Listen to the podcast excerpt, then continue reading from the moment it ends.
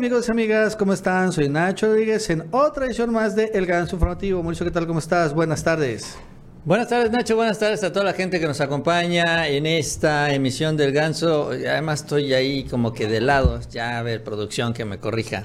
Arrancando la semana, ya el día de hoy, bueno, pues ya Nacho cerrando ya en estos últimos días del mes de julio.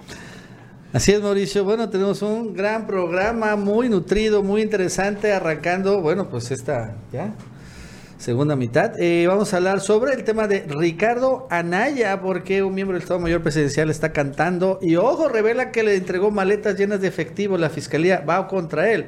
Vamos a hablar de Gilberto Lozano, que también este personaje líder de Frena va a enfrentar eh, una audiencia de imputación por vinculación a proceso por estas amenazas contra Hans Salazar. Hackearon al INE y la consulta peligra. Ojo con el dato. Por cierto, desde este medios ingleses hicieron una muy buena reportaje sobre el tema de Pegasus, ¿se acuerdan? Y bueno, se han revelado cómo también tenían intervenidos a varios miembros de la 4T. Ojo con el dato. Por cierto, también influencias de derecha se han presentado en medios, en ahora sí, en en la sociedad, ¿no? Las granjas de bots y las que nadie los conoce, pero bueno, entre ellos hay un personaje que ha sido tendencia fin de semana, un cuate que se llama León. Eh, eh, Arturo se llama, pero bueno, vamos a hablar sobre ese tema. Y por cierto, aumentó la producción petrolera, pero antes de arrancar, Mauricio, vamos a irnos rápidamente a entrevista con Salma Luébano Luna, diputada federal plurinominal, que sin embargo tiene la característica de ser la primera diputada federal trans, ¿no? Que llegó a, través a esta Diputación Federal en la llamada cuota arcoíris y que bueno, la verdad es que sí vale la pena pues comentar que pues está haciendo historia porque muchos llegaron ahorita. Diputada Salma Luevano, ¿qué tal? ¿Cómo está? Buenas tardes, gusto saludarla. ¿Qué tal? Buen día, igualmente gracias, muchas, muchas gracias por permitirme estar aquí con ustedes y, y ahora sí pues platicar este tema tan importante que ha estado marcando un gran precedente y no nada más aquí en México, sino a nivel internacional. Las cuotas arcoíris. Cuota arcoíris que sí han, empezado a ver, ¿no? Mucho este tipo de cuotas. ¿Cuándo fue aprobado estas, estas leyes, estas cuotas? La Morena. Sí, mira, las cuotas es un trabajo de años, de años, de años. Yo he estado ya en el activismo de hace aproximadamente 30 años y, el buscar precisamente estos espacios me llevó el, elaborar, el buscar, el, llevar un oficio ante el Instituto Estatal Electoral para solicitar estas, estas, estas acciones afirmativas, estas cuotas, el que desafortunadamente en su momento, bueno, el, consejero presidente de Aguascalientes nos negó el derecho, pero afortunadamente eh, impugnó y en esa impugnación empezamos a ahora sí ese gran precedente que se empiezan a dar afortunadamente estas cuotas arcoíris, el cual ha venido a beneficiar tanto regidores, diputados locales y en este caso, bueno, en mi caso, que además de ser la, la promovente y la precursora de, este tema, bueno, pues aquí estamos precisamente marcando esa historia en ser la primera mujer trans que accede precisamente a una diputación federal por las cuotas arcoíris.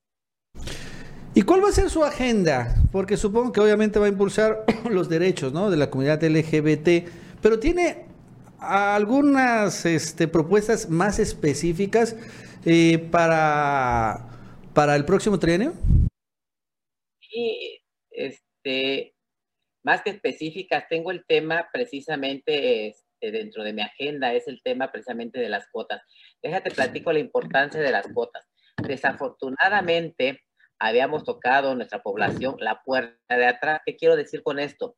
Que habíamos estado solicitando nuestros espacios, nuestras iniciativas y peleándolo a través de años, años, años, el cual pues a medias hemos ido avanzando. Debimos de haber tocado desde hace años precisamente este tema de las cuotas arcoíris. Sabemos que las cuotas se dan precisamente para los grupos en situación de vulnerabilidad, como en nuestro caso. El tener precisamente ya nuestros propios espacios, nuestra cuota, eso nos permite que, que haya más representantes precisamente en nuestra agenda, en nuestras políticas públicas, como en este caso, bueno, con las políticas públicas de nuestra población LGBTIQ, la población arcoíris.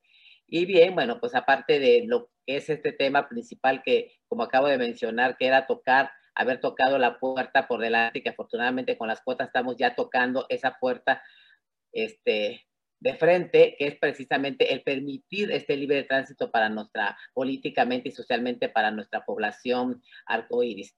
Y bien, bueno, pues sabemos también que este, pues está el tema de los matrimonios igualitarios, como acabo de mencionar, que desafortunadamente el estar cabildeando estado por estado y que es un tema, o sea, no es un tema federal, el matrimonio igualitario y la identidad de género, que son, son, son temas locales, digo, pero sí aquí ya estoy trabajando ese tema y ver la manera de elevarlo a rango constitucional para no estar ya batallando en cada estado y al contentillo de, de estos estas legisladores que desafortunadamente pues no, no, no han permitido que avancemos en cuanto a nuestros derechos y que ya llevamos décadas y décadas y décadas y que hemos estado batallando y que repito que afortunadamente las cuotas arcoíris están permitiendo y van a permitir precisamente que que cada vez ocupemos más zonas, estos espacios en el cual empezaremos a luchar precisamente por estas, estas, este, pues ahora sí, estas, estos, este, esta, para luchar por estas políticas públicas que tanta falta hace que nuestra población empecemos ya, pues ahora sí a darle con todo, ¿eh? a trabajar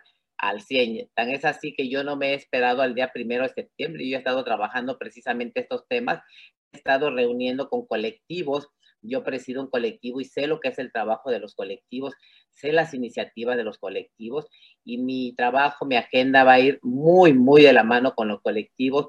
¿Con qué finalidad? Bueno, pues con la finalidad precisamente de esta inclusión y además de que por medio de estas reuniones es ir nutriendo esta agenda que obviamente, bueno, pues llevo y llevaré y seguiré trabajando en lo largo de todos este, estos años en el Congreso. En el tema del, género y en particular de las trans, eh, se ha abierto un debate eh, internacional incluso. Por ejemplo, si las mujeres como tú también tienen derecho a las cuotas de mujer, por ejemplo, ¿no? ¿Tú, tú cómo ves esto? Al final, eh, ahorita hay cuotas en los partidos políticos de que la mitad, mitad sean hombres y mitad sean mujeres en casi todos los cargos políticos.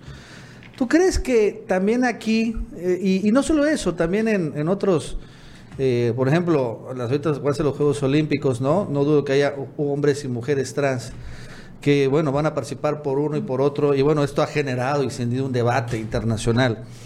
Eh, ¿cuál, es finalmente esta posición? O sea, de que al final ah, sí deberían ocupar las cuotas de género mujeres y de hombres, las por ejemplo, como tal, en un caso mujer o hombre trans, porque si es algo que honestamente no, no parece fácil resolverlo, pero que sí genera mucha polémica.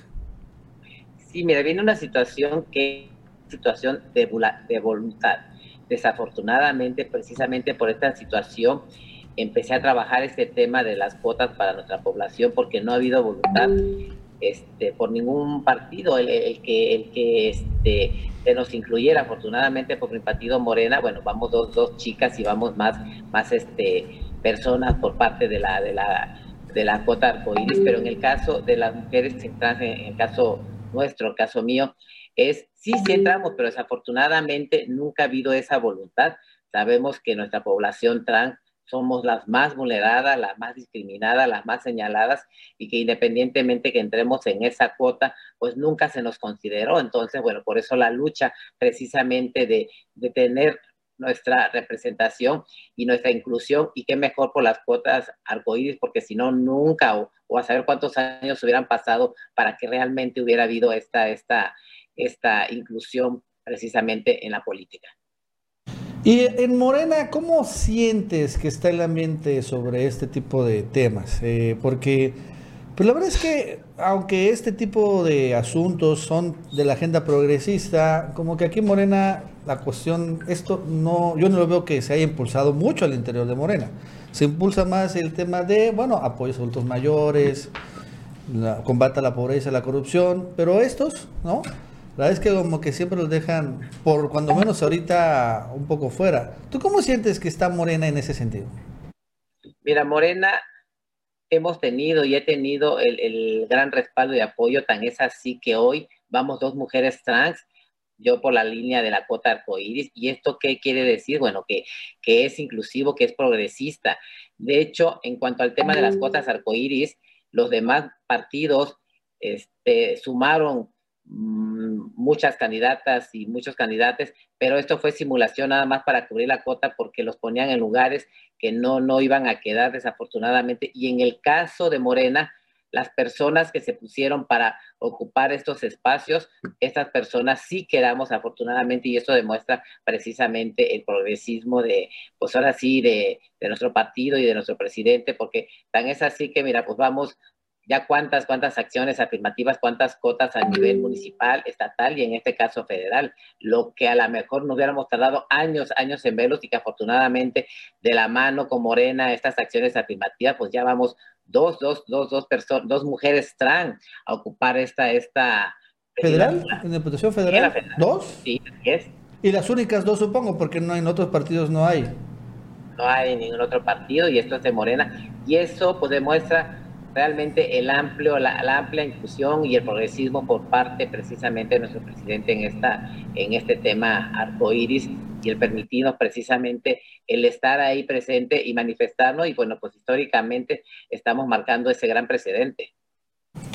Este, en, y hay diputados, diputadas, diputados o diputadas locales, este, también de, de Morena en otros estados, igual trans hay regidores, local, diputados locales no, pero sí hay, regidoras este, trans en municipios que no, no, no te tengo ahorita el dato a la mano, pero hay creo dos en Michoacán y otra en Veracruz, pero por parte de, de nuestro partido Morena, ¿eh? Entonces, sí, ya, ya afortunadamente, bueno, pues ya estamos ahí dando esa, esa visibilidad precisamente con mujeres trans políticamente.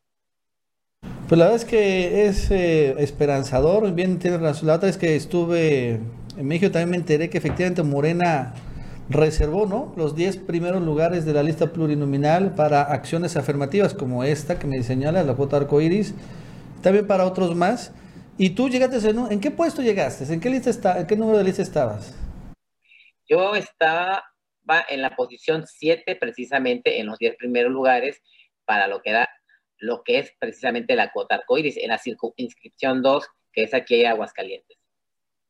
La verdad es que hablar contigo es verdaderamente ver eh, ahora sí que México no se está ya estancado, ¿no? sino que empezamos como que a caminar. Salma, y vamos a estar muy pendientes obviamente de, bueno, pues tu ya supongo participación histórica, ¿no? Porque pues yo no me acuerdo, porque no había otro diputado, diputada atrás, ¿no? Hasta donde yo, yo tengo entendido. Vaya, ni siquiera gays, así de manera clara y decidida. Tampoco me acuerdo que, que haya existido alguno así que se haya declarado, ¿no? Este, pro No, supongo que debe haber uno, pero la es que no me acuerdo. Y aquí mira lo importante que hay que recalcar es que afortunadamente soy la, promovente y la propulsora de las cuotas arcoíris. Las trabajé con mi equipo de abogados y lo logramos y que afortunadamente quedé la cuota, porque sabemos que a veces las personas quienes este, impulsamos y somos las promoventes o, o propulsoras de, estos temas, este, no siempre quedan en los espacios y aquí afortunadamente aparte de, de trabajarlas y de, de, buscarlas y lograrlas, bueno, pues quedo en esta cuota arcoíris este, afortunadamente. Pues gracias Alma, pues estamos pendientes, te mando un gran abrazo. Gracias igualmente, hasta luego. Hasta luego. Bueno, pues diputada federal, dos diputadas federales trans, y la verdad es que pues va a ser muy interesante esto. Mauricio, ¿qué tal? Ahora sí. Eh, pues sí, es un tema que va avanzando poco a poco. Es, es complicado. Además, eh, eh, lo que también mucho les ha afectado a ellos o ellas, no sé, ya la expresión es el tema de la violencia, ¿no? Mm, desafortunadamente también, eh, al igual que a los mexicanos, pero a este grupo en particular, se, se ensañan mucho, ¿no? Entonces, eh, pues bueno, aquí lo importante va a ser conocer ya entonces las, las propuestas eh, y, pues bueno, será ya al ser pues las, los primeros pasos que se dan ahí, pues también pues yo creo que van a estar en la mira de muchas personas. Bueno, eh, Nacho, antes de continuar, no les invitamos que se suscribieran al canal. Eh, también les agradecemos ese like para que nos ayuden mucho en estas redes sociales Y bueno, pues vamos entonces ahora sí con, con otros temas. Bueno, no hizo Mauricio aclarar de que el fin de semana ya eh, me lanzaba una es horrible calumnia. Señalar que, por ejemplo, esta, esta entrevista que hice yo, según esto, cobró 300 mil pesos por entrevista. Una absoluta locura. Por eso es una federal, diputada federal, diputada federal. Ángeles Huerta lo dijo en el programa de Vicente Serrano el viernes. Vamos a escucharla recibes, eh, vamos a pensar el caso del chapucero, que yo me enteré, no sé si sea cierto, pero alguien me comentó que el chapucero cobra 300 mil pesos por alguna entrevista a funcionario de alta, de alta valía, ¿no? Yo no sé si eso es o no cierto. Si eso fuera cierto, ¿no? Y si se cobraran esas cantidades para tener acceso a, a, mí me consta, por ejemplo, que tú jamás, no solamente no cobras, a mí me has dejado hablar por horas casi en tu programa y jamás en la vida ni siquiera me ha sugerido que yo, pero, pero dicen, ¿no? Se dice que algunos eh, eh, influencers lo hacen. Bueno, sí, sí me parece que deberían de, de comunicarlo y decir, ¿no? Esta entrevista a eh, fulana o a, o a Mengano secretario o senador o funcionario está siendo pagada y me dieron X, ¿no? Le dieron al chapucero o al otro de las quesadillas o al fulano, a quien sea, ¿no? Le dieron 100 o 200 o 50 mil pesos, no tengo idea, ¿no? Yo creo que sí es legítimo que eso pase porque si no, se está eh, permitiendo un sistema interno, ¿no? De, de una especie de, de, no quiero decir corrupción, pero de chayoteo diverso, ¿no? Para que, entonces, si yo no tengo dinero para que me entrevisten, pues a mí nunca me va a entrevistar el chapucero. Pero si, sí, sí, sí, si otra persona sí tiene dinero para que le entrevisten, entonces a lo mejor sí la va a entrevistar. Y en esos casos, pues a mí no me Qué manera de pedirte una entrevista, Nacho, ¿eh? Qué manera. Y gratuita, hay, no. hay maneras de manera. Cuando vemos un descuento, con descuentón se le doy, pero no gratuita. Hay de maneras a maneras para pedir entrevistas. Oye, qué barbaridad. Este, Tremendo. hasta el quesadilla se llevó entre las patas. ¿no? Y el que decía que ya no tiene ahorita está subiendo videos. No, hasta se, le tocó a él también. No, pues es que. Híjole, bueno, te dejo Fue- que, fue hagas, puro chisme. que- Bueno, hagas que- tu, tu respuesta porque es se que- es claro. aludió directamente a Sí, ti. claro, y insistió una y otra y otra y otra vez, ¿no? O sea, como que, bueno, es que se le pasó, ¿no? Estuvo chingue, jode, chingue, jode. ¿No? Incluso le dijo Vicente, además, vamos a seguir escuchando porque dijo Vicente, yo no creo esto. Y ella dijo, de nuevo, parece que estamos entonces contribuyendo a la democratización, apertura y legalidad de los medios de comunicación. Ahora, tienen que ganar dinero. Nada más, diputada. No sé de dónde te haya llegado ese, eh, eh, esta información, pero yo no tengo eh, claridad, no tengo información que así sea. Y, bueno, pues si necesita aclararlo Ignacio, Nacho Rodríguez, pues que se aclare para evitar malos entendidos. Bueno, yo por eso digo que a mí me lo dijo alguien, no, no, no es, no lo estoy aseverando como algo que a mí me conste, alguien que iba a, a- a poder ser entrevistado por él, me lo dijo, ¿no? Me dijo, me cobra 300 mil pesos, no me parece, me parece muy caro, me dijo, ¿no? Dice, no, qué barbaridad. Entonces, no, no, o sea, alguien, o sea, yo me buscaron y dije, te cobro 300 mil pesos, ella es obviamente la persona, y puro chisme, o sea, ¿a quién, quién, cuándo rayos yo voy a pedir 300 mil pesos por una entrevista? ¿Estás de acuerdo, no? Sí, no. Eso es una locura. eh, sí, no, no, no, no. En dado caso pediría 50 mil dólares. Este. Un dólares. departamento en Miami, ¿no? No, sí Eh, se pasó, ¿eh? Sí, bueno, es que mira, esto es un reflejo de lo que viene sucediendo, ¿no? O sea, de entrada, pues ya tú has ido a la Ciudad de México, ¿no?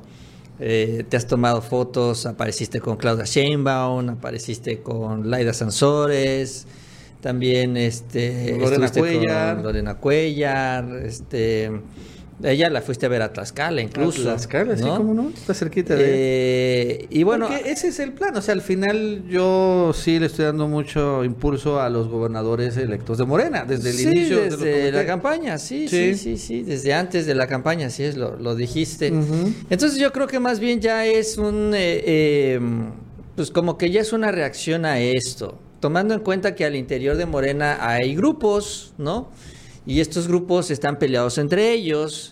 Y lo primero que hacen es pues, eh, pues lanzarse estas indirectas, ¿no? Porque bueno, ella dice, es que el chapucero cobra 300 mil por una entrevista, ¿no? Entonces, lo primero que vas a ver es a quién entrevistó, ¿no? Y ahí vas a decir, ah, Sheinbaum le pagó 300 mil pesos al Oh, chapucero. sí. Aunque ni entrevista hubo. No, ni entrevista hubo. pero, pero ya nada más por la foto, pues. O sea, Yo cobro 50 mil pesos por foto, Mauricio. entonces, igual, eh, ahorita, mira, ¿qué está pasando ahorita, Nacho? Ahorita los gobernadores electos están apapachados por los, eh, por los aspirantes. Claudia Sheinbaum ya recibió a las mujeres, ¿no? Ya recibió a las mujeres. Eh, Marcelo Ebrard, pues ya también está haciendo lo suyo. Dicen que a, Ca- a Ricardo Monreal lo van a destapar cuando inicie el periodo ordinario de sesiones. Varios senadores son gobernadores.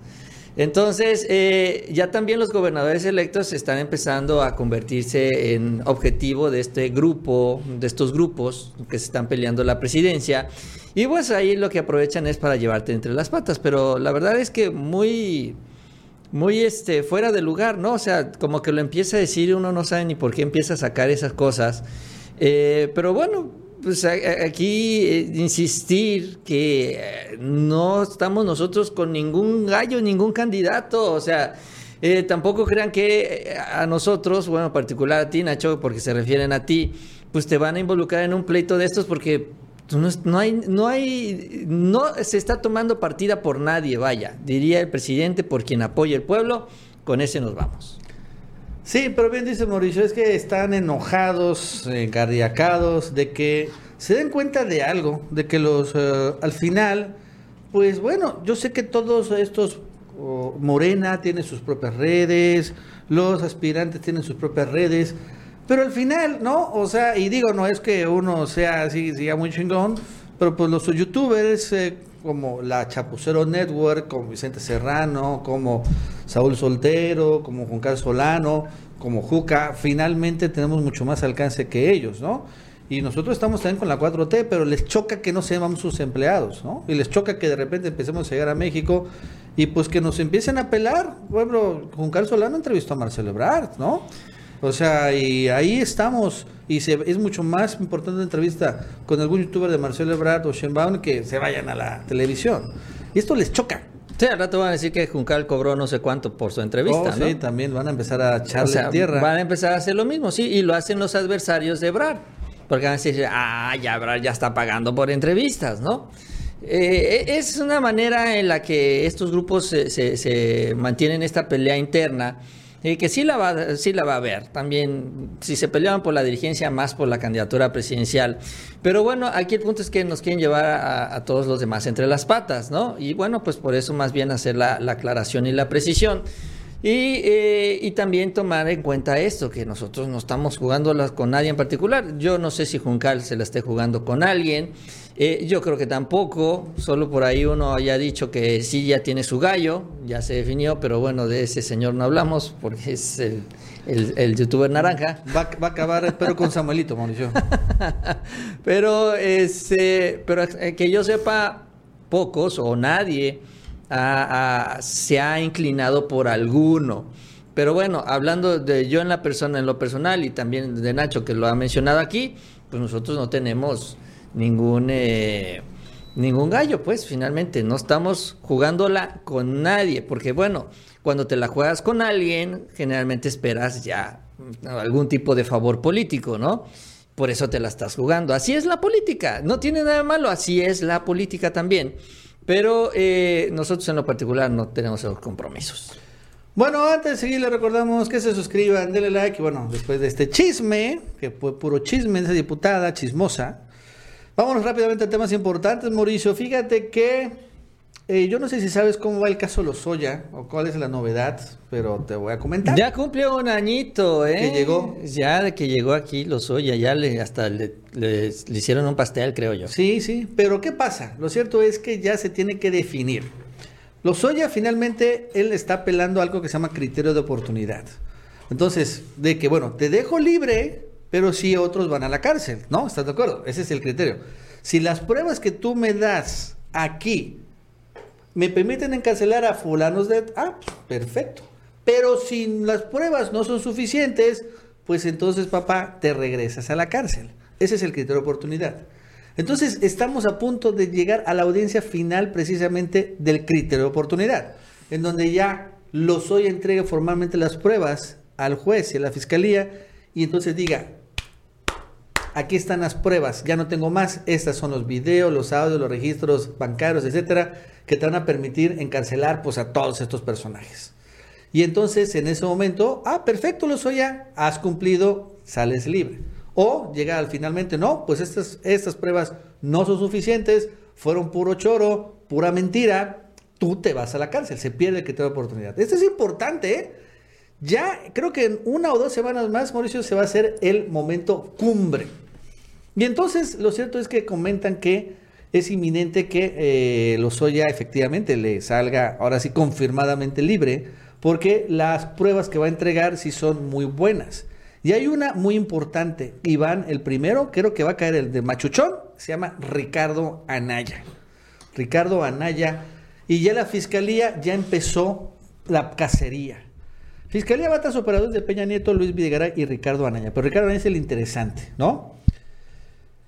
Señala, ¿no? De, esta, nota de milenio del día de hoy. Este, la Fiscalía investiga operadores eh, que es Roberto Padilla Domínguez y José Antero Rodarte Cordero, que durante la gestión del gobierno de Peña Nieto fungieron como secretario técnico de gabinete y titular de unidad de apoyo a la presidencia. Roberto Padilla era el secretario adjunto cuando era gobernador Peña Nieto. En el caso de José Antero Rodarte fue identificado por Emilio Rosoña como, ojo, la persona que manejaba el efectivo del presidente. Además de que, según el exdirector de Pemex, se encargaba del resguardo de maletas llenas de fajos de billetes que se encontraron en una bodega conocida como el Museo del Presidente, ¿te acuerdas? sí, donde había coches y un chorro de cosas, ¿no? ¿No? Entonces, y bueno, también gente de Álvaro de Luis Videgaray. Pero lo interesante es esto, ¿no? La fiscalía también indaga a Osiris Hernández Peña, quien fue secretario particular de Anaya como diputado federal y posteriormente se convirtió en secretario técnico de la presidencia de la mesa directiva. Este Osiris, el particular, es el único de estos cuatro investigados por el Ministerio Público que fue denunciado por el exdirector de Pemex en 2020. ¿No? En su declaración ministerial, Norberto Gallardo Vargas, integrante del extinto Estado Mayor Presidencial, ojo, o sea, militar, y encargado de la seguridad de los Soya, aseguró que en agosto de 2014 entregó en una bolsa deportiva 6 millones 800 mil pesos a Ricardo Naya y a su enlace Osiris Hernández en el estacionamiento de la Cámara de Diputados. ¿No? O sea, este... Entonces, esto es fundamental porque ya está señalando la Fiscalía investigando que un exmiembro del Estado Mayor Presidencial, ¿no? Le entregó al particular de Anaya los famosos 6 millones de pesos, 6 millones 800 mil pesos, que finalmente, ¿no? Fueron el soborno y la acusación principal. O sea, aquí ya hay, y yo no sé, Mauricio, pero puede haber, como fue en la Cámara de Diputados, registros de videos, tal vez fotografías, porque ya después de lo que de Pío López Obrador y de Martín de que se autograban, yo no daría que también aquí se están autograbando.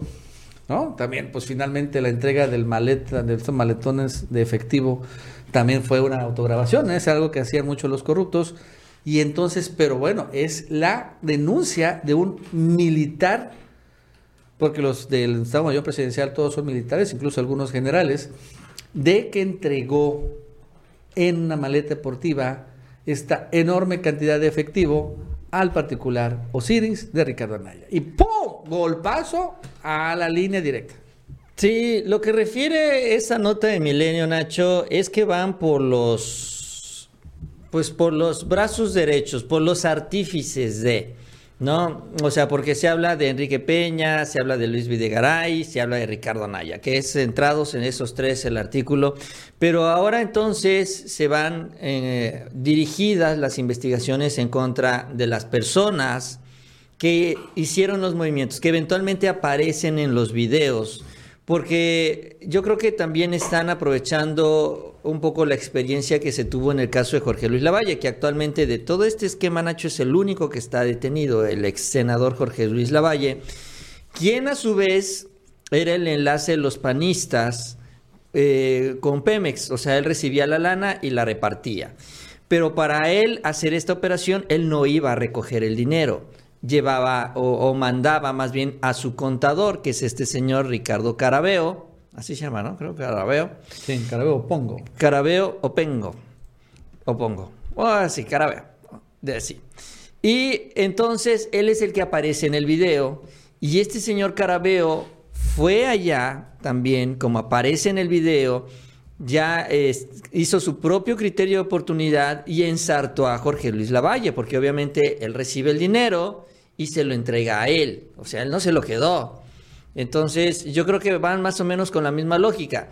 Va en la declaración, va a decir oye, mira, esta persona yo le ordené que le entregara a este señor Osiris, al operador de Ricardo Anaya, la maleta con 6 millones. Entonces, van a ir con Osiris y va a decir, bueno, ¿qué hiciste con este dinero? Y él tendrá que decir, porque pues es lo natural, que se lo entregó a Ricardo Anaya.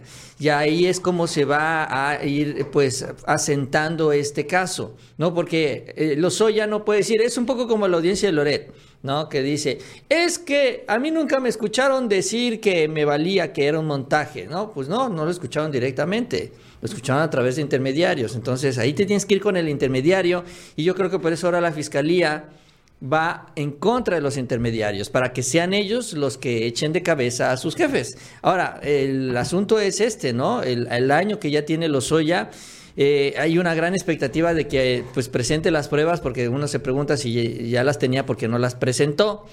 Y también están empezando a correr el rumor, Nacho, que no sé, y eso es un rumor y no se puede confirmar hasta después de, y ya vamos a ver si se confirma o no, pero bueno, vamos a decirlo por si se confirma es que eh, también se está planeando un acuerdo reparatorio con Emilio Lozoya, de que, pues además de estas pruebas, para, digamos, fortalecer su negociación eh, con las autoridades para conseguir su libertad, también él iba a regresar el dinero que se robó o de lo que se le acusa. Un acuerdo reparatorio tipo Alonso Ancira. Y con esto también... Supongo son los, las mansiones que tiene, ¿no? Sí, sí, sí, y algunas transferencias. Yo creo que debe tener ahí el dinero en el extranjero. Y, y con eso, pues también asegurar su libertad. O sea, serían estos dos elementos legales para él mantenerse libre, a su mamá, que también está con arresto domiciliario, ya su hermana, que también tiene el mismo problema. Y la esposa que está detenida. Y a la esposa también. Alemania, ¿no? Pues no sé si esté detenida, o igual está como una especie de arraigo también, no sé. ¿Tú está detenida la esposa? Pero, pues toda la familia está embarrada, ¿no? Toda la familia. Sí, pero ya eso, ya va a haber ahorita sí noticias de nuevo, ¿no? O sea, ya está reactivando y Anaya es el primero en la quiniela de la, del caso de los Oyazo Ahí le pongo yo todo mi dinerito, mis centavitos, el primero que va a caer. Antes que Videgaray, antes que Peña Nieto, es Anaya, porque tienen aquí bien amarrado este momento de que entrega de este soborno un miembro del Estado Mayor Presidencial a su secretario particular. Bueno, antes de seguir, les recordamos que se suscriban, denle like, Mauricio, y hablando de temas penales, el que también está a punto de caer, por increíble que parezca, es Gilberto Lozano el líder de los frenas. Este personaje desquiciado, que bueno, ahora sí por tener tanta boca suelta, finalmente llevó a amenazar a un periodista Hans Salazar de la mañanera, ya ahorita conocido realmente por las benditas redes sociales, y que bueno, acabó una demanda y ahora todo indica que estaría imputado un delito penal. Y todo esto, Mauricio, arranca, no sé si te acuerdas, en un momento en donde Hans Salazar hace como un año, Sí, es un año, en julio del año pasado. Fue con López Obrador y habló sobre amenazas que había hecho el propio Gilberto Lozano contra de un atentado. Porque este, este Gilberto Lozano pues, habló sobre ese tema. El atentado. Un atentado contra el presidente. Un magnicidio. Y bueno, así lo dijo San Salazar hace un año a López Obrador. Ultra, ultraconservador, ultraderechista de, de un grupo llamado Frena en donde ya hay eh, menciones, hay eh, imágenes que ya presenta con respecto a atentar contra usted, contra su persona. Eh, definitivamente las imágenes son fuertes, seguramente usted ya ha visto esto, y preguntarle, una cosa es la parte política y la expresión de un líder partidista, por mucho que pueda tener como este tuit pero otra muy diferente es ya eh, estar mencionando este tipo de cosas. Y máxime, por ejemplo, hace unos días eh, Edgardo Buscaglia, en, una entrevista que le hicieron en la radio, mencionaba, eh, de acuerdo a informes, él menciona de algún estado, de algún país, no, no necesariamente de nuestro país, que usted y varios funcionarios de primer nivel están en una lista de eh, posibles atentados, presidente, tal cual las cosas son delicadas. ¿Usted eh, qué, qué, qué, se está actuando? Usted ha, mencionado este tipo de cosas en la mesa de seguridad, pues ya que usted obviamente pues es el líder de, este país, el presidente, y su seguridad es pues, seguridad nacional. Estos serían eh, los puntos y le agradezco la respuesta. Presidente no, no contestó, o sea, le dio vueltas, está muy fuerte la pregunta, pero bueno, lo interesante aquí, no tanto la respuesta del presidente, sino que, si te acuerdas, Mauricio, Gilberto Lozano perdió la cabeza y entonces pidió a todos sus seguidores que lo casaran a Hans Salazar, que le buscaran el nombre, dirección, datos personales, porque la verdad es que estuvo muy fuerte en ese momento eh, Gilberto Lozano contra el reportero. Vamos a escucharlo ese reportero va a pagar caro. Va a pagar caro porque si tú te vas a atrever a hablarle al, mandatario nacional en una mañanera, que por unas cosas que diste en las redes sociales, que, tú mismo inventaste y que no tienes una sola prueba, tienes que pagar caro eso. Ayúdenme a conseguir el nombre de ese reportero. Una hora, 30 minutos del video en YouTube de la mañanera del 6 de julio. Identifiquemos esa persona, se busca. No digo más allá, se busca esa persona. Va a pagar caro y se busca casi se hizo vivo o muerto, ¿no? Sí, fue muy bueno como parte de su discurso radical, ¿no? Gilberto Lozano en la reacción en contra de Hans Salazar, eh, sobre todo porque, bueno, lo acusó con el presidente López Obrador, pero esa es la, la realidad, eso es lo que venían diciendo, o sea, en el punto cúspide del movimiento, cuando Gilberto estaba ahí en el ojo del huracán, era ese su discurso, ese su mensaje. Y bueno, tan, tan así que bueno, la reacción fue esta, ¿no? Sí, fue muy fuerte, pero la verdad es que sí se pasó, o sea, este va a pagar caro, se busca, ¿no? Todos sus datos personales. Y de ahí te acuerdas de que empezaron a filtrarse pues, ya sus datos personales de Hans Salazar, ¿no? Que tenía, yo no sabía, tenía un cargo, fue, este, fue funcionario, no sé qué, bla, bla. Y eso porque pues la mm. gente empezó a encenderse. Finalmente estos frenáticos, pues ahí empezaron a investigar, están bien loquillos, pero bueno, encontraron cosas. Y Hans Salazar en ese momento fue muy acusado precisamente por la ultraderecha. La verdad es que se estuvo muy fuerte este momento por estas amenazas que lanzó Gilberto Lozano. Sin embargo, Hans Salazar, entre todo, pues hizo lo que tenía que hacer. Demandó a Gilberto Lozano ante la Fiscalía General de la República. Eso fue hace un año, fue con agosto. ¿Y qué pasó? Bueno, pues porque aunque no lo crean, ayer eh, Amir Ibrahim, un amigo de Hans Salazar, pero este de Quintana Roo, saca antier lo siguiente. El próximo 22 de julio, que es el jueves a las 4 de la tarde, se llevará a cabo la audiencia de vinculación al proceso de el C. Gilberto L. de Lozano por el delito de amenazas contra el periodista Hans Salazar.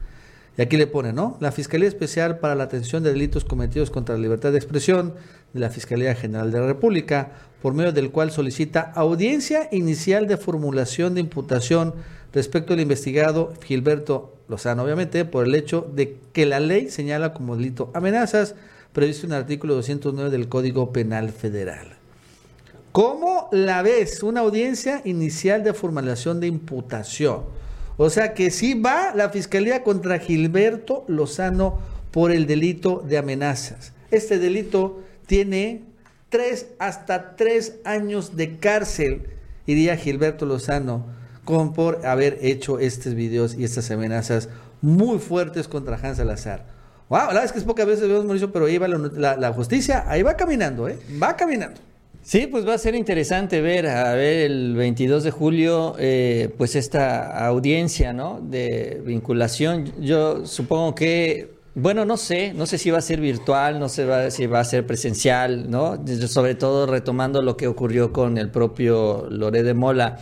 Eh, y es importante, ¿no? Porque luego los periodistas, ¿no? Y periodistas me refiero a, a Loreda, Héctor de Mauleón, Arriba Palacio y toda esta bola de periodistas, eh, se empiezan a quejar, ¿no? Ay, es que las agresiones en contra de la prensa, ay, es que ¿qué es lo que va a hacer el gobierno federal en contra de esto que sucede, las amenazas en contra de los periodistas y demás. Bueno, esta es, es, una reacción, esto es algo que, va en este sentido, ¿no? Ellos que critican, que no hacen nada el gobierno, bueno, pues ahora va, porque bueno, una de las voces que ellos defienden, que es Gilberto Lozano, que es de su grupo, de sus empresarios, patrocinadores, eh, pues ahora está en esta, en esta situación, ¿no?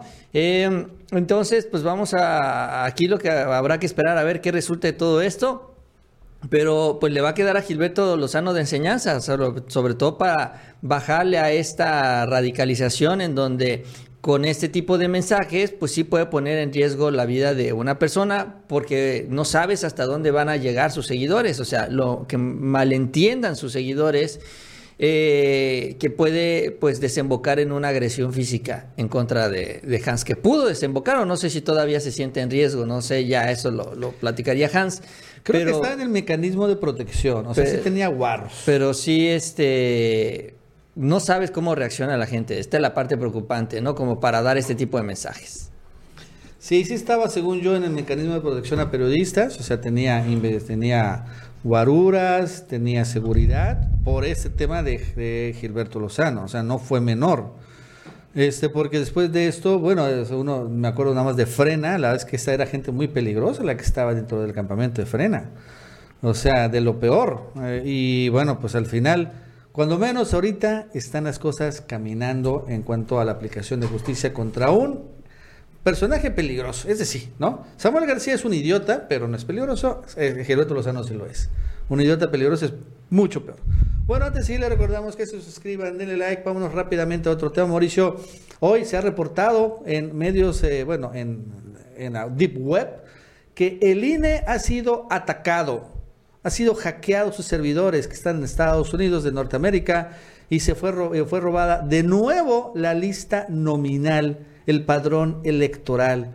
Todos tus datos personales, dirección, CURP y seguramente datos biométricos están a la venta por 750 dólares. La puedes comprar en la Deep Web. Todos, Mauricio. El día de hoy, ¿no? Se reporta lo siguiente. Esta es una empresa de ciberseguridad, ¿no? Que está vendiendo un actor en, 20, en 91 millones de registros personales del Instituto Nacional Electoral. Afirman que la base de datos es del 2021 y contiene la información privada de todos los votantes mexicanos. Esta es la segunda vez que el INE sufre una irrupción de este tema. Y bueno, aparece así Mauricio en la Deep Web, en algún foro, no sé cuál, claro, pero los que saben sí. 91 millones de registros del de 2021 del Instituto Nacional Electoral. Dice el hacker. Hola a todos, hoy les tengo algo muy excitante estamos vendiendo, estoy vendiendo los, eh, la, base de datos del 2021 del Instituto Nacional Electoral. Incluye 91 millones de registros de todos los votantes. Y bueno, lo que venden es el CBE, o sea, que significa el nombre, el apellido paterno, el materno, la fecha de nacimiento, el sexo, la calle, interior, exterior, colonia, código postal, otras cosas que supongo son como estado, municipio, ¿no? región, etcétera, etcétera, manzana, algo que se llama consec consecutivo, credencial, el folio, la nacionalidad y la CURP en una monstruosa base de datos de el INE en, repito, y otra parte dice 750 dólares. Un, algo que no han dicho todavía nada, Mauricio, los Institutos Nacional Electoral, pero un ataque al INE y le, en vísperas de la consulta la pregunta es, ¿Cancelarán por este ataque informático la consulta de expresidentes? No lo sé. Híjole, quién sabe, Nacho. La verdad es que eh, esto, esto, esta base de datos, Nacho, no solo la tiene el INE, hasta donde tengo entendido también lo tienen los partidos. Incluso lo se habló y se denunció en la campaña que ¿Te acuerdas en el 2000? No, no, no me acuerdo qué año, pero hace como tres elecciones más o menos. Se denunció que una empresa había filtrado también, había subido esta información a los servidores de Amazon, ¿no? En este caso la está vendiendo un hacker, antes la había subido una empresa y había sido pública, ¿no? Y esta empresa salió a la luz ahora porque fue contratada por Eliseo Fernández a su campaña, la misma empresa que subió esta información pues de Movimiento Ciudadano. Esta, sigue todavía con los servidores de Amazon esto, ¿eh? Sí, y también esta es la misma empresa a la que le paga Enrique Alfaro. Oh, Entonces, o sea, esto, esto, esto, pudo haber sido filtrado desde el INE, pero también lo pudieron haber filtrado los partidos. Y como dices tú, eventualmente en el marco de la consulta ciudadana, pues eh, sea un intento de desestabilizarla. ¿Quiénes? PRIPAN. PRIPAN sobre todo, porque son los que tienen expresidentes. Ellos no quieren que se hable de este tema. No quieren que se digan, son los expresidentes del PRI y del PAN no quiere que se recuerde todo lo que hicieron durante los gobiernos de estos eh, partidos, ¿no? Eso es lo que más les preocupa a ellos, que esta consulta dañe su imagen, como si se necesitara una consulta para que la gente supiera de dónde vienen, qué es lo que han hecho.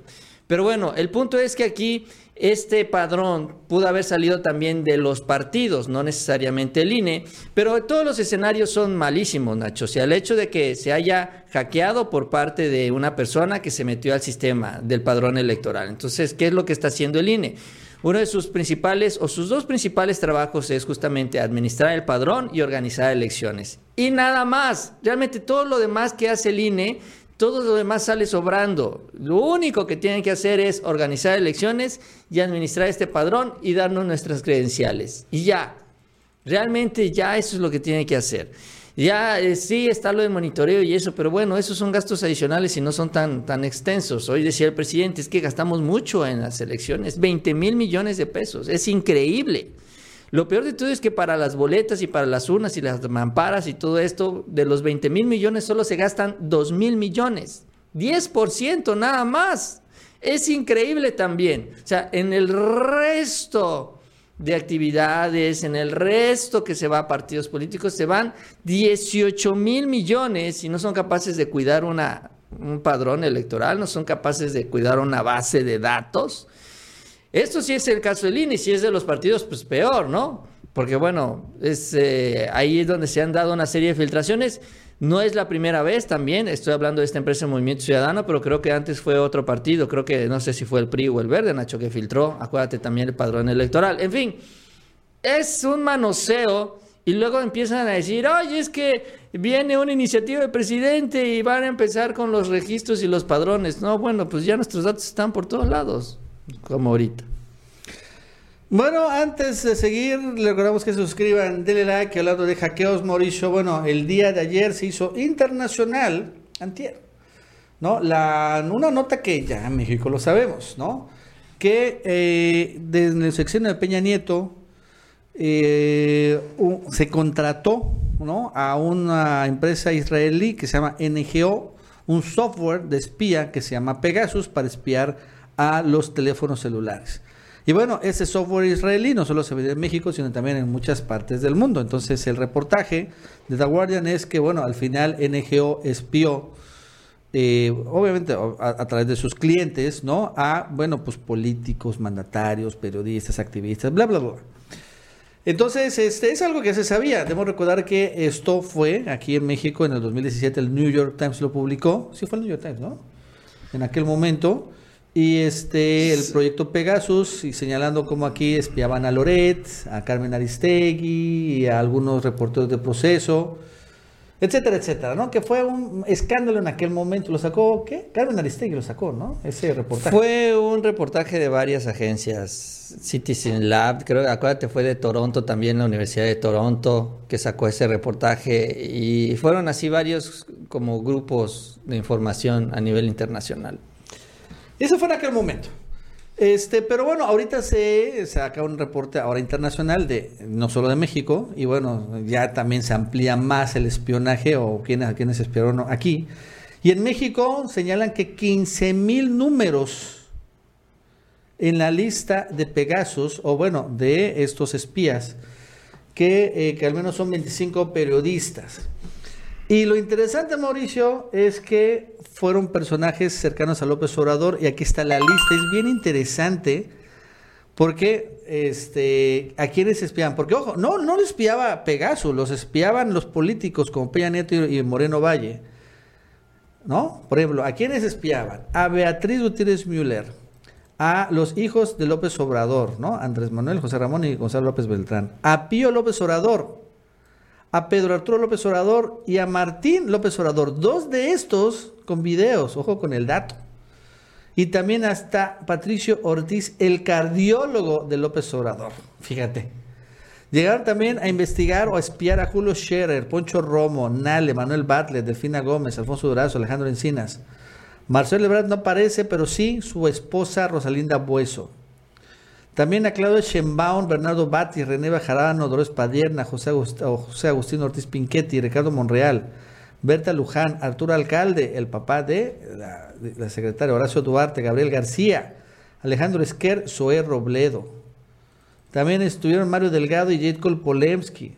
Jesús Ramírez Cuevas, César Yanis, Laura Nieto, que es la secretaria, Marta Ramírez González, Daniela Saf, el de Ayudantía, Mario Toledo y Nicolás Mollinedo, quien fue chofer, pero ya no lo es. ¿Cómo la ves? Todos estos espiados por el software, pero obviamente contratados por Peña. Aquí había dos en México, dos grandes clientes de Pegasus. Peña Nieto y Moreno Valle. Ojo con el dato. Son los dos grandes clientes que contrataron a Pegasus y esperaron a medio mundo, entre ellos a todos estos, obviamente gente de la 4T, pero también espiaron a políticos de otros partidos, a periodistas, hasta propios aliados como Loretito, ¿no?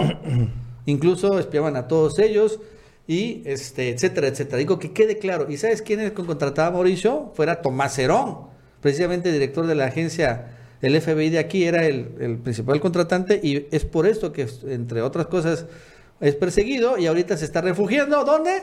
En Israel, de donde salga este software Pegasus. Digo, para que quede claro, porque ahorita quieren señalar que eh, Obrador espía. No, no, no, no, no, no. Espió Peña Nieto y Moreno Valle. Y ahora ya no se tiene ese software, porque además ya no se espía y sale muy caro. Sí, crece el escándalo, Nacho, a nivel internacional porque crece ya esta lista de números, ¿no? Se han venido identificando varios, como lo señalas tú. Bueno, aquí en México, pues periodistas, los nombres de Aristegui, algunos de La Jornada, otros de Proceso. Se habla también de otro periodista que había sido hackeado y un mes después le quitan la vida y pues muchos están vinculando que eh, eh, este hackeo o la información que se obtuvo de este hackeo facilitó el ataque que él recibió porque también este hackeo entrega lo que es tu ubicación en tiempo real y que así fue como lo habrían encontrado. Eh, muchas cosas ¿no? que vienen surgiendo y van apareciendo conforme se precisa la lista de nombres. Y pues sí, es, es que así es como operaba, Nacho, el gobierno de Enrique Peña Nieto. O sea, es parte de la herencia también de, del sexenio de Calderón, pues cuando estás en un enfrentamiento, en una guerra abierta, como dicen ellos, como presumen, pues tienes que recurrir a este tipo de estrategias porque todos son tus enemigos, no adversarios, como dice el presidente, son enemigos, porque así los trataban y entonces así es como los espiaban, todo lo que encontraban también y de ahí eh, pues obtener información pues, para perjudicarlos, porque pues para eso se, se hackea un teléfono así de esta manera. Y sí, toda la historia en el caso de Tomás Cerón se refiere que pues su gran enlace es justamente el empresario que les vendió el Pegasus. Es su gran enlace allá en Israel, que por eso lo traen protegido y usan como excusa todo este tema de Palestina, ¿no? Que es lo que dicen que el gobierno de México, aquí lo hablábamos, el viernes que el gobierno de México no se puso del lado de Israel y por eso Israel ya no quiere extraditar a nadie. No, bueno, esa es la excusa. Pero pues es que si es alguien que tiene tanta información, Nacho, de la clase política mexicana, pues para ellos es un activo. Yo creo que también eso es lo que está vendiendo él, porque pues al ser Cerón el conocedor de los secretos de todas estas personas, pues es eh, una persona muy valiosa en la parte de la información. Y yo creo que por eso también lo están blindando allá, en Israel. Sí, pues ahí está este el tema de Pegasus, que bueno, al final otra vez renace y bueno, con una perversidad infinita, Loretito y Ramón Rueda Palacio y otros quieren hacerse como que una triple salto mortal y decirle que es Obrador el que está investigando y espiando. Y es completamente falso. Aquí en México, el peor castigo que hay para cualquier periodista es que seas exhibido en la mañanera por mentiroso. Eso es lo peor que hacen. Pero incluso Mauricio, o sea, Loretito, Ramón de Palacio dicen, escriben mentiras como que da miedo. Y después pueden ir a Polanco cualquier día, Mauricio, a comer y hasta los festejan, los aplauden. ¡Bien! Ah, se agarran a peda y no hay nada. Antes, repito, hasta los propios aliados de Peña Nieto como Loretito eran investigados, eran espiados y también eran castigados. O sea, ahí sí había una verdadera este, persecución política que ahora pues ya dicen, es que Obrador, Obrador me desmintió. ¡Buah! Es lo peor que hace. Pero nada más. bueno, antes que recordamos que se suscriban, denle like. Y Mauricio, ¿te acuerdas de esta foto de los influencers? La que vimos en el Senado, ¿no? Esta es otra. Pero bueno, es la misma, ¿no? La foto de los influencers de derecha. Que realmente nadie, ahí están las granjas de bots. Pero resultó curioso, Mauricio, el fin de semana, de todo se realizó un video. Porque uno de estos personajes, de esos influencers de derecha, se llama Arturo, no sé qué. Debes para andar imitando a Loret, Nacho, ya es lo que te pasó. Ay, sí. Este, y tuvo un debate con Simón Levy, y este cuate se dice que es economista. Sí, es como que los asesores económicos de ellos, ¿no? Y entonces se viralizó porque Simón Levy, que no es economista, aún así, le dio un calladón de hocico muy bueno, ahí te estoy buscando, este, a esta, aquí está, a este cuate que se llama Arturo, algo así, Luis Arturo, no sé qué. Y este se viralizó, vamos a verlo, ¿no? Finalmente el de aquí abajo es el influencer amigo del hijo de Felipe Calderón, por eso es relevante, por así decirlo. Él aparece en la foto con Calderón, ¿no? Este, y bueno, lo interesante es que aquí arranca todo un escándalo muy bueno. Es un ejemplo muy a corto plazo de cómo la deuda puede incrementar rápidamente, digamos, la riqueza de los tenedores. Y la respuesta está muy sencilla sobre esa misma. ¿En dónde? ¿Mm? ¿En dónde? En Estados Unidos, por ejemplo. Durante todos los años 80, hasta, la, hasta que explotó la crisis en 2008, había tasas de crecimiento del 2-3% consecutivas en, Estados Unidos. A ver, tú eres economista, Arturo. ¿Cuál era la tasa de crecimiento de ese periodo en Estados Unidos? ¿Me la puedes compartir? 2% aproximadamente. ¿Y la tasa de endeudamiento? ¿Y la tasa de endeudamiento? ¿Deuda de qué? De Estados Unidos. Desconozco. ¿Cómo, cómo desconozco? Estás viniendo un debate. Yo te la voy a decir. Yo te la voy a decir. Superior al 650%. Réstale. Es una suma y una resta. ¿Cuál crecimiento, Arturo? Yo te estoy diciendo, se trata de un crecimiento. ¿Cuál crecimiento? Eres economista, ya te contesté. ¿Dónde está el crecimiento? Yo te dije, es un crecimiento económico a corto plazo. Punto. Y ese crecimiento se fue después de la crisis del 2008. Pero ok, dime. Arturo, te acabo de contestar. Eres economista egresado de la Universidad de Guadalajara y dijiste que desconoces la tasa de crecimiento de, un periodo que tú mismo señalaste y yo te estoy dando la tasa de endeudamiento de la FED. No hay crecimiento. Ni modo. A ver. Vamos a... Quedó como idiota.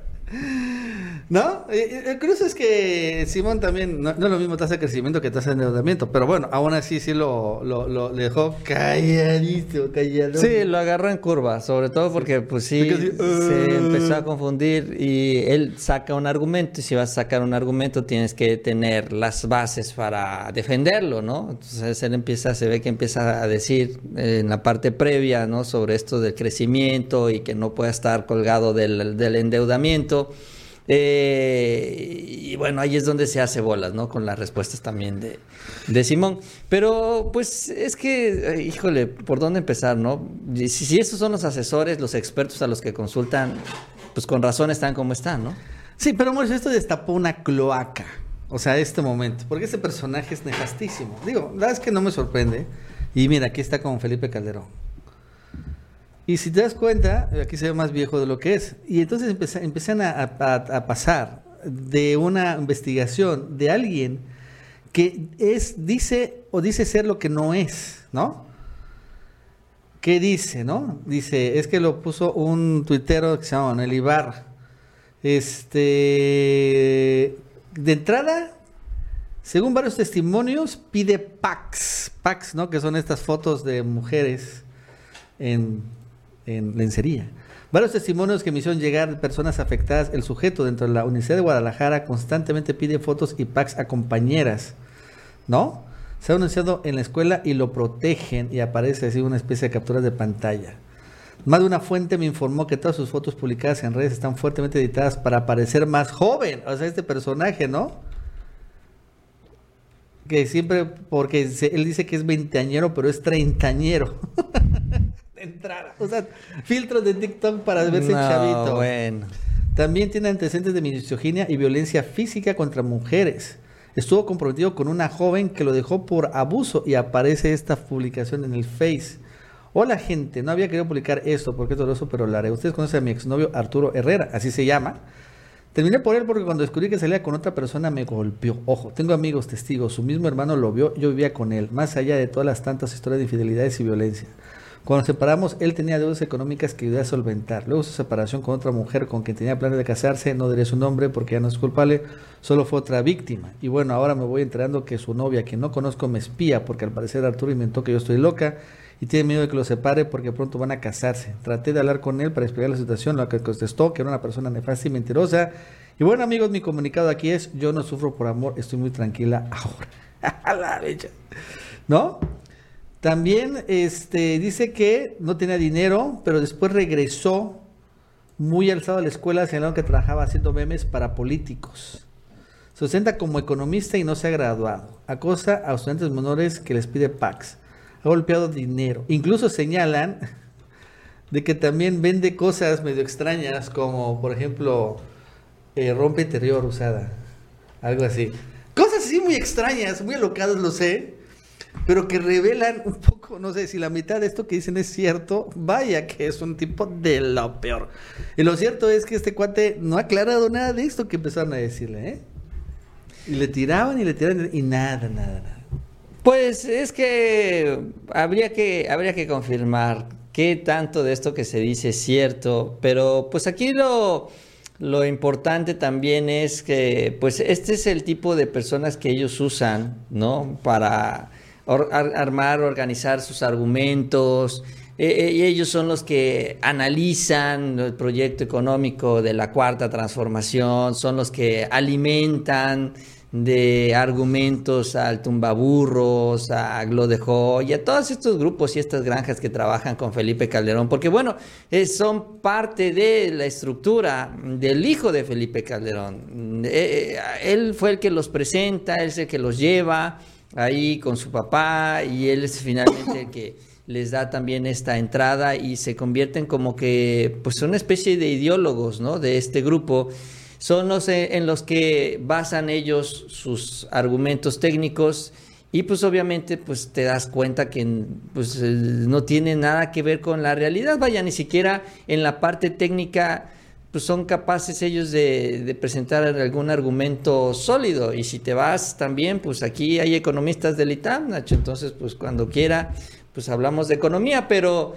Aquí el punto es también eh, que cuando menos ya le podemos poner un rostro a esas ideas absurdas que son las que empiezan a sacar y a difundir en sus granjas.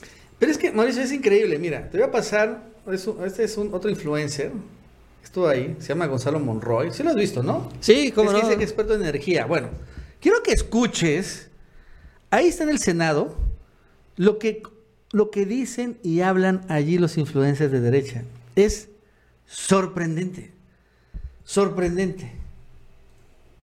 Eh, primero, una disculpa a todos. Senador, gracias por la invitación.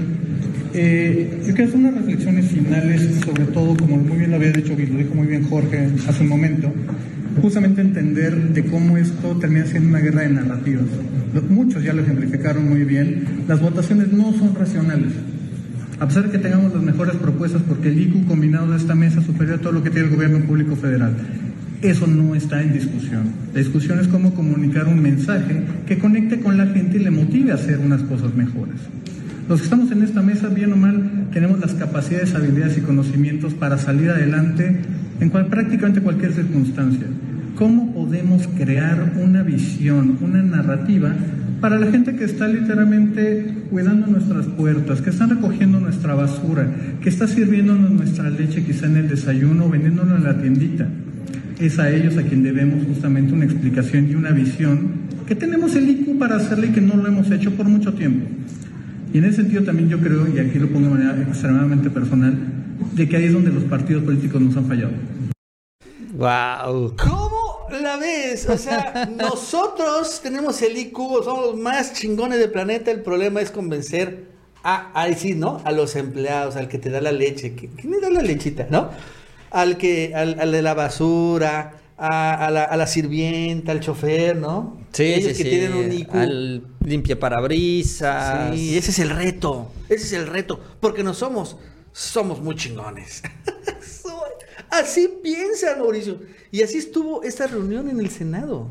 Sí, bueno, demostrando, sacando ahí el, el, clasismo y además, además con, no solo es esto, ¿no? No solo es el clasismo, la discriminación, sino también es, eh, es buscar, o sea, el objetivo es cómo, y así es como yo lo escuché, cómo engañar a este grupo, cómo, cómo engañar a los pobres de México, cómo, cómo mentirles, cómo llegarles a ellos con nuestro mensaje sabiendo que no nos interesan ellos. Porque una cosa es muy distinta que digas, oye, mira, tenemos las propuestas para ayudar a la gente más necesitada del país, tenemos las ideas para que tengan mejores empleos, para que ya, como dice él, dejen de lustrar los zapatos y tengan otros tipos de empleos que generen más ingresos, ok. No, no habla así, o sea, esa no es su visión. Su visión es cómo, cómo los manipulamos. Vaya, esa, es la visión. Ahora, a nosotros los, de IQ, a los que tienen IQ. ¿Cómo los manipulamos? ¿Para qué? Para nuestro beneficio. O sea, si pudiéramos darles dinero, les damos dinero para comprar su voto, que es lo que siempre terminan haciendo, ¿no? Este, afortunadamente, esta práctica se ha reducido gracias al gobierno federal y que ya el sistema cambió, aunque todavía existe. Pero básicamente la reunión y lo que dice Monroy es cómo manipulamos a la gente. ¿No? Y además con un gran tufo de clasismo, como lo acabamos de escuchar, increíble, ¿no? Sobre todo, yo, pues así, cuando los escuchas así, sientes o ves que sienten ellos que hay mexicanos de primera, segunda, de tercera, hasta de quinta, no lo sé. Pero qué manera también de ver al país, qué diagnóstico tienen de México, es, es terrible. Y esos son los influencers de la derecha, son la creminata. No hay youtubers, creo que estaba el lectómano por ahí medio infiltrado pero como él nunca se, Es que el lectómano no es fifí, ¿no? ¿O sí? Pues no sé. Yo no lo he visto, no lo he visto tan Bueno, el tumaburro no es fifí, Mauricio.